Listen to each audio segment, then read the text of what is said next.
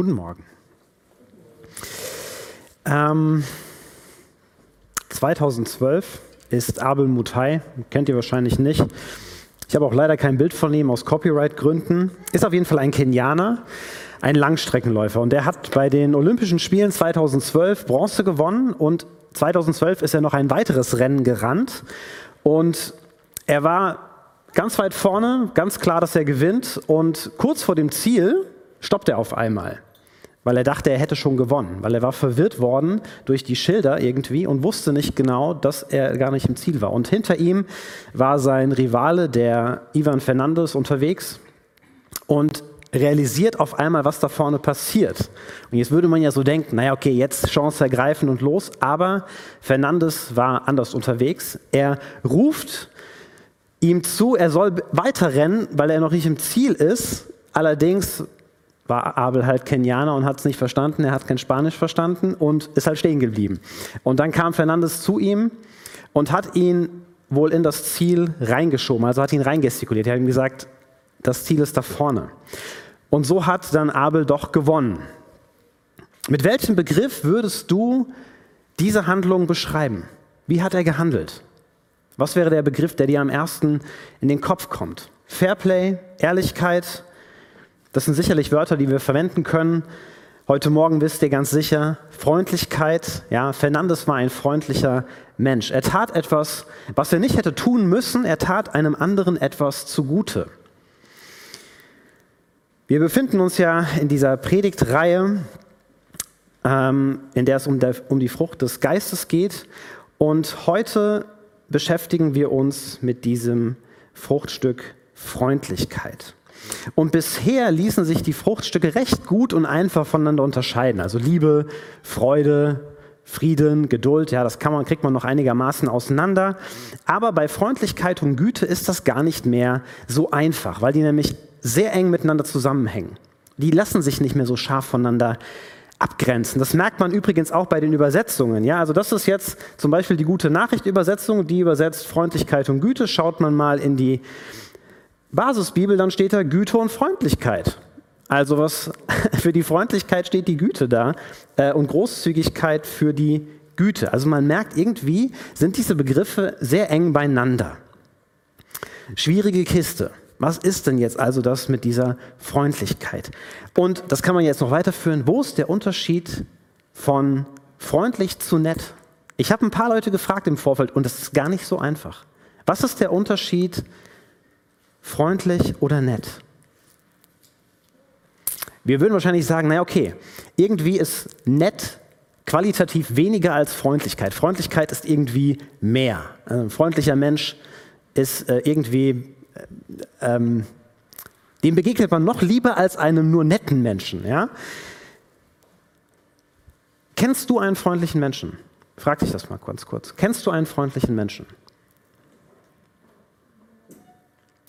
Wenn du einen freundlichen Menschen kennst, dann heb mal bitte die Hand. Passiert nichts, nur die Hand heben. Ja? Okay, also sehr gut. Also wir kennen alle freundliche Menschen, das ist gut. Dann frag dich doch mal in einem zweiten Schritt, was macht denn diesen Menschen zu einem freundlichen Menschen? Warum sagst du, das ist eine freundliche Person? Ich glaube, damit kommen wir dieser Antwort auf die Frage viel eher auf die Spur, als wenn wir uns mit den Begriffen auseinandersetzen. Wie sind freundliche Menschen? Menschen.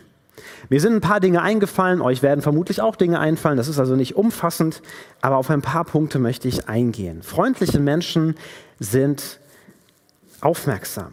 Freundliche Menschen sind aufmerksam. Sie haben andere Menschen im Blick, sie nehmen wahr, wie es anderen Menschen geht, sie denken an andere Menschen und freuen sich mit denen, die sich freuen. Sie trauern mit denen, denen es nicht so gut geht, gehen auf ihre Situation ein helfen anderen Menschen, die Hilfe brauchen, gehen auf die Not von anderen Menschen ein, setzen sich für sie ein. Und sie sind irgendwie mehr darauf bedacht, für den anderen da zu sein, als für sich selbst. In der Bibel gibt es da ein ganz tolles Beispiel für. Das ganze Buch Ruth steht im Alten Testament, das dreht sich nämlich um freundliche Menschen. Vielleicht kennt ihr die Geschichte. Noomi ist eine Israelitin, und lebt als Witwe mit ihren beiden Söhnen im Land Moab. Und die beiden Söhne heiraten und sterben dann beide leider, ganz jung. Und Naomi beschließt daraufhin, ich ziehe zurück in meine alte Heimat nach Bethlehem und ihre beiden Schwiegertöchter gehen erst mit ihr, aber dann denkt sich Naomi, nee, das ist nicht fair denen gegenüber, segnet sie und sagt, geht zurück in euer Heimatland, heiratet dort nochmal, lasst es euch dort gut gehen. Und die Schwiegertochter Ruth sagt, nein, das will ich nicht. Ich bleibe bei dir, ich kümmere mich um dich. Und das hätte Ruth nicht tun müssen. Und es war für Ruth mit Sicherheit auch keine einfache Entscheidung, gerade für eine junge Frau damals, diesen Schritt zu gehen, ist nicht einfach. Und sie will das. Sie will für Naomi da sein. Sie ist freundlich zu Naomi. Und dann kommen die beiden in Bethlehem an. Ruth ist auf dem Feld unterwegs, um Nahrung für die beiden zu besorgen. Damals war es so, dass die ärmeren Menschen bei den reicheren an die Felder gehen durften und wenn dort geerntet wurde, dann durften die Ärmeren das aufsammeln, was runtergefallen ist. Und dort ist sie unterwegs, zufälligerweise auf dem Feld von Boas. Und Boas sieht sie und dann geht er zu seinen Arbeitern und sagt ihnen, lasst absichtlich Ähren fallen. Also mehr als sie hätten tun müssen. Und dann sagt er ihnen auch noch, und gebt ihr frisches Wasser aus dem Brunnen. Und ärgert sie nicht, lasst sie in Ruhe, belästigt sie nicht. Boas ist ein freundlicher Mensch in der Art und Weise, wie er Ruth begegnet. Und Ruth erzählt Naomi dann davon, von diesem freundlichen Mann, der ihr begegnet. Und dann stellt sich heraus, dass dieser Boas ein Verwandter von Naomi ist. Und damit war er ein Löser. Das war der Begriff für einen Verwandten, der gefragt werden durfte, ob er die Witwe heiratete von einem Ehemann, der verstorben war und der keine Kinder hatte. Also eine kinderlose Witwe zu heiraten und sich eben um sie zu sorgen und ihr auch Kinder zu schenken, damit die Familie des Ehemannes nicht ausstarb, damit das Erbe nicht irgendjemandem zufiel, sondern ihrer Familie. Und Naomi berät Ruth darauf hin, und vielleicht kennt ihr die Geschichte, und dann legt sich Ruth mitten, nach, mitten in der Nacht zu Boas Füßen, der schläft tief und fest unter die Decke ganz unten, und er erschrickt nachts, wacht auf, wundert sich, wer denn da liegt, wahrscheinlich wie jeder von uns, wenn auf einmal irgendjemand an seinen Füßen liegt. Und er fragt sie, was sie denn möchte. Er reagiert nicht pampig, nicht barsch, und Ruth bittet ihn darum, sie zu heiraten. Und Boas schickt sie nicht weg, sagt nicht, hau hier bloß ab, das ist peinlich, wenn uns hier jemand sieht, was die Leute reden werden. Er sorgt sich nicht um seinen Ruf, sondern er reagiert mit den Worten, der Herr segne dich, meine Tochter, also er nimmt sie an. Jetzt hast du deine Treue, und das kann man auch mit Freundlichkeit übersetzen, die beiden Begriffe hängen nämlich auch im Hebräischen ganz eng zusammen. Jetzt hast du deine Treue noch deutlicher gezeigt als zuvor. Du bist nicht jungen Männern nachgelaufen, weder Armen noch Reichen, hab keine Angst. Alles, worum du mich bittest, werde ich für dich tun. Was meint Boas hier mit Freundlichkeit? Wem gegenüber ist Ruth freundlich? Klar, auf jeden Fall ihm gegenüber. Also es ist ja schön, er hätte ja auch ihr Vater, er hätte ihr Vater sein können und sie macht ihm einen Heiratsantrag.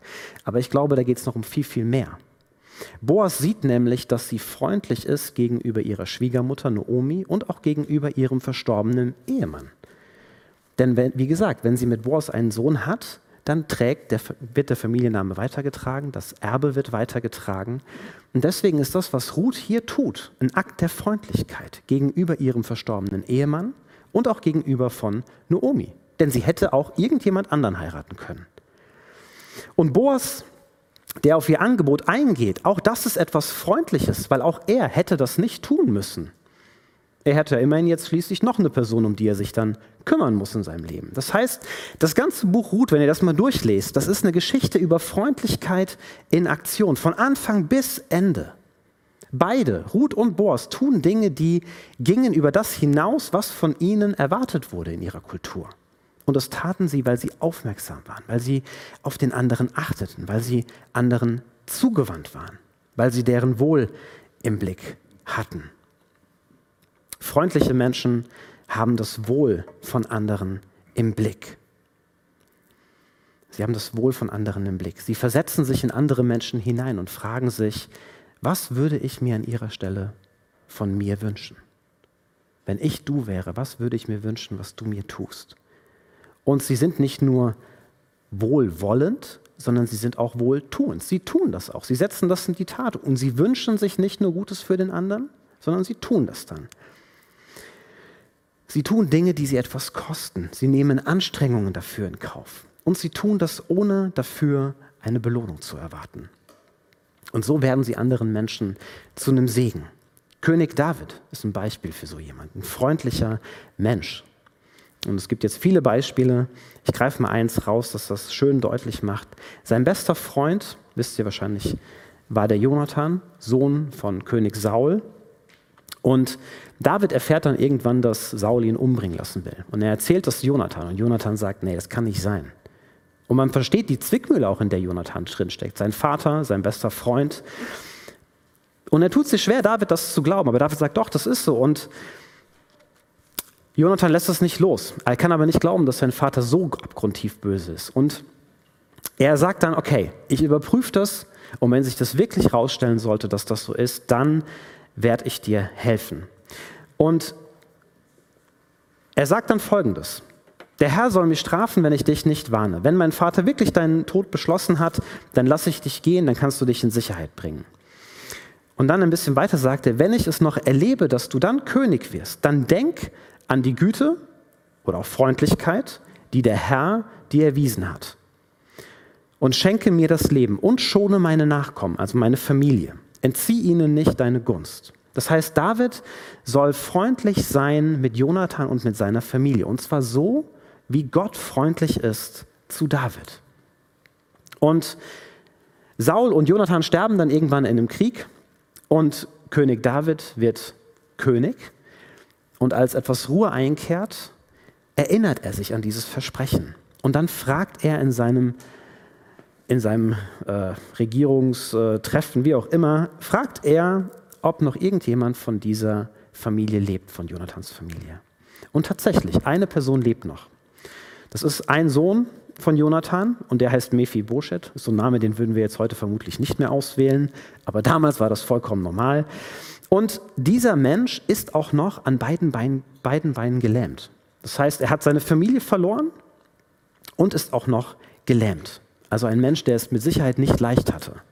Und David holt jetzt Mephibosheth an seinen Königshof und sagt, du darfst hier wohnen. Und er gibt ihm alle Besitztümer, die Saul gehört haben, also seinem Urgroßvater, Ackerland, Häuser. Und er gibt ihm das Recht, lädt ihn ein, du darfst bei uns zu Tisch essen. Er darf immer am Königstisch mitessen. Das, was Söhne tun durften, Königssöhne durften das tun. Das heißt, David bleibt Jonathan freundlich gegenüber, obwohl er schon gestorben ist. Er ist freundlich gegenüber seinem Sohn. Er hat das Wohl von beiden im Blick. Und er tut deutlich mehr, als er hätte tun müssen. Jonathan wollte ja nur von ihm, dass er sein Leben schont. Das hat er schon getan. David geht darüber hinaus und er erwartet nichts dafür. Er tut das aus freien Stücken und er ist großzügig. Freundliche Menschen sind großzügig. Auch das schwingt immer bei dieser Freundlichkeit mit. Freundliche Menschen geben mehr, als sie müssten. Sie geben mehr als das Mindeste. Ja, man kennt es ja so, gibt immer so diese Bilder oder Witze von der Arbeit, ne, wo man immer punktgenau und dann auf gar keinen Fall mehr. Nein, immer mehr. Sie geben immer mehr, als sie müssten. Sie investieren sich in Menschen hinein. Das sieht man bei David, sieht man bei Ruth, bei Boas. Und auch das Gleichnis vom barmherzigen Samariter bringt das zum Ausdruck. Das ist ein Paradebeispiel für einen freundlichen Menschen. Der ist aufmerksam, sieht diesen Mann da liegen, kümmert sich um ihn, versetzt sich in seine Situation hinein, fragt, was, was würde ich mir wünschen, dass andere mir tun, wenn ich da liegen würde? Und dann geht er hin, versorgt ihn, lädt ihn auf seinen Esel, bringt ihn in ein Gasthaus, versorgt ihn dort, sagt dem Wirt, du kümmere dich um ihn, bis er ganz gesund ist, ich bezahle dir alles. Für einen Menschen, den er überhaupt nicht kennt. Freundlichkeit in Aktion. Und Jesus erzählt dieses Gleichnis ja, um deutlich zu machen, was heißt es denn, einen Mitmenschen zu lieben? Mitmenschen zu lieben heißt freundlich zu ihnen zu sein, sich ihnen zuzuwenden. Und das sehen wir dann auch im Leben von Jesus. Da finden sich ganz viele Beispiele für Freundlichkeit. Ein Punkt ist mir dabei besonders wichtig. Jesus hatte Zeit für Menschen. Freundliche Menschen haben Zeit. Und damit meine ich nicht, dass diese Menschen mehr als 24 Stunden am Tag zur Verfügung haben und äh, auch nicht, dass sie irgendwie weniger zu tun haben als andere. Ja, Jesus war so gefühlt ein sehr viel beschäftigter Mensch. Der hatte viel zu tun. Da waren immer Menschenmassen um ihn herum, die irgendwas von ihm wollten, geheilt werden oder irgendwie eine Rede hören oder mal ein Wunder sehen oder bei ihm sein. Jesus musste diesen Menschenmassen entfliehen. Teilweise greift er dann zu Tricks, ja, lässt seine Jünger vorfahren im Boot, dann denken die anderen, er wäre noch da, dann läuft er übers Wasser hinterher und dann sind die total verwirrt. Also er schafft es immer wieder mal wegzukommen, aber die kommen trotzdem immer wieder. Und dann, wenn er mehr Ruhephasen hatte, dann hat er ja seine Jünger gelehrt. Und das Interessante ist in den Evangelien, ganz viele Begebenheiten erzählen davon, dass Jesus etwas tun will oder gerade dabei ist, etwas zu tun und dann wird er unterbrochen. Irgendjemand platzt herein, irgendwas passiert. Irgendjemand unterbricht ihn bei dem, was er tut, beim Essen, auf einer Reise, auf dem Weg, um jemandem zu helfen, als er zu Besuch ist. Und das Interessante ist, Jesus reagiert nicht mit Zurückweisung, sagt nicht, lass mich in Ruhe, ich habe hier was zu tun, sondern Jesus reagiert mit Offenheit und Wärme. Er ist freundlich. Er nimmt sich die Zeit, obwohl er mit was anderem beschäftigt ist. Ja, er ist gerade auf dem Weg nach Jerusalem, dann kommt da so ein Blinder und brüllt ihm hinterher, König David, hilf, äh, Sohn Davids, hilf mir.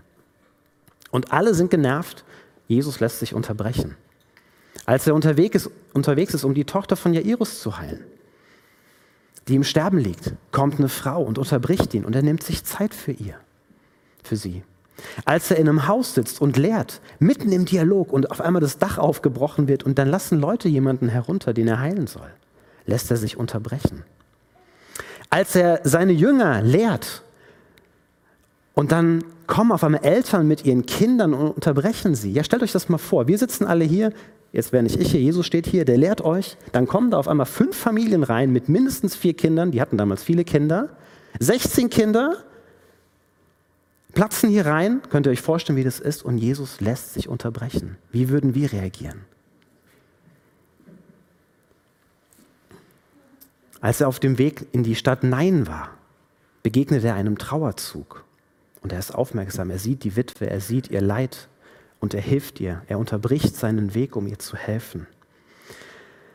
Oder als er bei diesem Pharisäer zum Essen ist, eingeladen, dann liegen die schon da am Boden zum Essen, so wie man das damals eben gemacht hat. Und dann platzt so eine Frau rein, die dann noch dazu irgendwie einen sehr schlechten Ruf hatte, um ihn zu salben. Jesus lässt das zu. Jesus war ein freundlicher Mensch. Der hatte mehr als nur ein Lächeln für Menschen übrig. Gerade denen gegenüber, die arm dran waren, denen es nicht so gut ging, die sonst ignoriert wurden. Zugewandt, aufmerksam, tat ihnen gut. Er ließ sich unterbrechen, er hatte Zeit für sie. Und daran zeigt sich die Freundlichkeit Gottes. Ja, wir haben ja vorhin so ein bisschen davon gehört, wie Menschen erleben, dass Gott freundlich ist. Ein Vers, der das besonders rausgreift, steht in Titus. Dann erschien die Freundlichkeit und Menschenliebe Gottes, unseres Retters. Warum ist Gott freundlich? Er wendet sich uns zu, obwohl wir nichts vorzuweisen haben. Nichts haben wir. Und Gott wendet sich uns zu, ist wohlwollend und so handelt er. Und das zieht sich durch die ganze Bibel. Und das Wort, das im Alten Testament dafür verwendet wird, habe ich euch vorhin schon ein bisschen angedeutet, ist das Wort Chesed. Und das bedeutet Liebe, Güte, Freundlichkeit. Und zwar gleichermaßen. Das wird mal so, mal so übersetzt. Müsst ihr mal gucken. Und es gibt zum Beispiel einen Psalm, 136, sehr bekannt. Da geht es um Gottes Freundlichkeit. Da heißt es dann am Anfang, Dank dem Herrn, denn er ist gut. Ja, für immer bleibt seine Chesed, also seine Güte, Freundlichkeit, Liebe bestehen. Und das zieht sich dann durch den ganzen Psalm. Immer wieder. Jeder zweite Satz ist dieser Satz. Gott ist freundlich. Ja, hier das Musikteam lacht. Ja. ist gut. Ja, ja. Das war nicht geplant. Ich weiß. Ähm, das sticht hervor. Das ist ein Psalm, ein Loblied auf die Freundlichkeit Gottes. Und das ist vielleicht eine von den Charaktereigenschaften, die wir am wenigsten im Blick haben, wenn wir über Gott nachdenken. Dass Gott freundlich ist. Und zwar zu allen. Ja, Jesus sagt dann in der Bergpredigt, er lässt seine Sonne aufgehen über bösen und über guten Menschen. Er lässt es regnen auf Gerechte und Ungerechte. Da macht er keinen Unterschied. Ja, die Hedi durfte das erleben. Ja, viel Sonne, dann doch mal Regen, bei uns mehr Regen. Über alle, so war das. So ist Gott freundlich. Er wendet sich uns freundlich zu. Und Jesus sagt dann, weil Gott so ist, sollt ihr auch so sein. Und an David, an Ruth, an Boas wird deutlich, wie Menschen sind, die zu diesem Gott gehören, die seine Freundlichkeit widerspiegeln. Deswegen will uns der Heilige Geist zu freundlichen Menschen machen. Und damit kommen wir zu dieser Frage, wie wir Freundlichkeit lernen können, was wir dazu beitragen können, dass diese Frucht, dass dieses Fruchtstück in uns sich entfalten kann. Fang vielleicht mit einer ganz kleinen Sache an. Bitte Gott darum, dir Gelegenheiten zu geben, Freundlichkeit zu zeigen. Ja, wenn du morgens aus dem Haus gehst, kurz bevor du die Tür öffnest, hältst du kurz inne und sprichst dieses Gebet, Gott zeig mir heute Möglichkeiten, freundlich zu sein. Bin mir davon überzeugt, Gott wird dir Möglichkeiten geben. Fang vielleicht mit einem dieser Punkte an, über die ich gerade gesprochen habe. Frag dich, wem könnte ich heute für etwas danken? Auf der Arbeit, auf dem Weg zur Arbeit, wenn du in der Stadt unterwegs bist. Wem könntest du ein Wort der Anerkennung aussprechen? Den Handwerkern, die in deinem Haus was gemacht haben, den Menschen, die im Moment die Hecken zurückschneiden an den Wegen. Ich bin ihnen total dankbar. Mit dem Fahrrad ist es total nervig, wenn diese Büsche da rauswachsen und die schneiden die weg. Klar kann man sagen, ja, ist ihr Job. Ja, ist ihr Job, stimmt. Aber man kann auch Anerkennung ausdrücken, man kann freundlich sein. Wem könntest du unerwartet etwas Gutes tun? Vielleicht der Kollegin, die dich ein bisschen genervt hat, einen Kaffee ausgeben, vielleicht sogar ein Essen in der Mensa. Was tust du, wenn du jemanden siehst, der Hilfe braucht? Gehst du an ihm vorbei, guckst auf deinen Terminkalender, hab keine Zeit? Oder hilfst du ihm oder ihr? Bist du aufmerksam? in der Bahn, an der Haltestelle, daheim auf dem Sofa am Essenstisch oder schaust du die ganze Zeit auf dieses kleine Display und nimmst gar nicht wahr, was um dich herum passiert? Verpasst Möglichkeiten, freundlich zu sein? Hast du Zeit für andere Menschen? Lässt du dich unterbrechen, ja, wenn die Kollegin zu dir kommt, mit dir über was reden will, aber du noch schnell was fertig kriegen musst? Lässt du deine Abendroutine unterbrechen, wenn deine Kinder nicht schlafen wollen und du eigentlich was anderes vorhattest? Wendest dich ihnen freundlich zu? verbringst Zeit mit ihnen? Hast du Zeit für ein spontanes Treffen? Wenn ein Freund kommt und sagt, du, ich muss mal mit dir reden oder ich würde mich mal gerne einfach wieder mit jemandem treffen. All das kann zu kleinen Schritten in Richtung Freundlichkeit führen. Und wir alle merken ja, wie gut uns das tut, wenn Menschen freundlich sind zu uns. Haben wir gerade in all den Berichten gehört. Was das auslöst, das tut uns allen gut. Zum Schluss noch ein etwas herausfordernden Gedanken, der mir in diesen Vorbereitungen begegnet ist und der mich persönlich sehr ins Nachdenken gebracht hat und mich auch durchaus getroffen hat. Paulus schreibt in seinem Brief an die Kolosser folgendes. Alles, was ihr sagt und tut, soll im Namen des Herrn Jesus geschehen. Etwas im Namen von Jesus zu tun heißt, ich handle so, wie ich denke, dass Jesus das tun würde. Ihr erinnert euch vielleicht an diese Menschen, ja, WWJD, was würde Jesus tun? Das heißt, Dinge zu sagen und zu tun, so wie Jesus sie tun würde. Und dieser Vers fordert uns heraus, im Alltag zu fragen, was würde Jesus jetzt in dieser Situation tun? Wie soll ich mich jetzt verhalten, wenn das im Namen von Jesus geschehen soll, was ich hier jetzt tun oder sagen werde? Dass er da seine Unterschrift drunter setzt. Und ein paar Verse weiter schreibt Paulus dann folgendes. Was immer ihr tut, das tut von Herzen, tut es für den Herrn und nicht für den Menschen. Das ist herausfordernd, mindestens genauso wie der andere Satz. Und Paulus schreibt hier an Christen, die Sklaven waren. Die Herren hatten, die keine Christen waren, und die Herren hatten, die Christen waren. Und er sagt ihnen jetzt, behandelt eure Herren so, wie wenn sie Christus wären. Tut es für Jesus, nicht für eure Herren. Das heißt, so mit den anderen Menschen umgehen, als ob sie Jesus wären.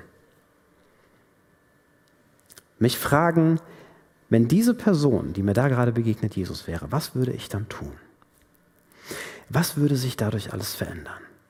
Bei dir, bei mir, in der Art und Weise, wie wir Menschen begegnen, wenn wir uns diese beiden Fragen stellen. Wie viel Freundlichkeit würden wir zeigen deiner Nachbarin, dem Obdachlosen, dem nervenden Kind, dem anstrengenden Verwandten, dem miesgelaunten Chef? Wie viel Freundlichkeit würden wir anderen Menschen zeigen, wenn wir uns diese beiden Fragen stellen und entsprechend der Antworten leben würden? Und ich weiß, das ist ein hoher Standard Und das ist radikal herausfordernd, das merke ich bei mir selbst, weil wenn ich ehrlich bin, ich merke, ich schaffe das auch nicht. Und trotzdem muss ich mir doch vor Augen halten, das ist das Ziel. Das, das ist das, was Jesus sich wünscht, wohin er uns führen möchte. Richard Wurmbrand, vielleicht kennen den einige von euch, mir war dieses Beispiel noch nicht bekannt, war ein rumänischer Pfarrer. Der hat sich für Christen eingesetzt, die durch den Kommunismus und Sozialismus verfolgt wurden. Und 48 wurde er dann ins Gefängnis geschmissen, von seiner Regierung gefoltert. Und er berichtet dann von einem Tag in seiner Autobiografie, er war gerade gefoltert worden, war zurück in seine Zelle gebracht worden, wo auch noch ein paar andere Gefangene waren. Und er kommt in diese Zelle rein, schnappt sich seine Decke, es ist richtig kalt, er zittert wickelt sich die Decke um sich, hat sonst nichts, das ist seine einzige Decke und sieht dann in der Ecke einen anderen Gefangenen. Der ist nackt und zittert mindestens genauso. Und er zieht seine Decke enger um sich und dann kommt ihm auf einmal ein Gedanke. Wenn das Jesus wäre, was würdest du tun? Und damit hatte sich die Frage für ihn beantwortet. Und er hat ihm seine Decke gegeben. Freundlichkeit ist aufmerksam. Freundlichkeit ist wohlwollend, Freundlichkeit ist großzügig und Freundlichkeit hat Zeit. Freundlichkeit ist Liebe in Aktion und das zieht an. Wir alle freuen uns über jemanden, der freundlich ist. Das tut gut, mir selbst und anderen. Und ich wünsche mir, dass wir uns herausfordern lassen, freundlich zu leben. Weil unsere Freundlichkeit anderen Menschen zeigt, wie Gott selbst ist. Durch uns zeigt sich auch Gottes Freundlichkeit. Und das wird Menschen zu Jesus ziehen. Amen.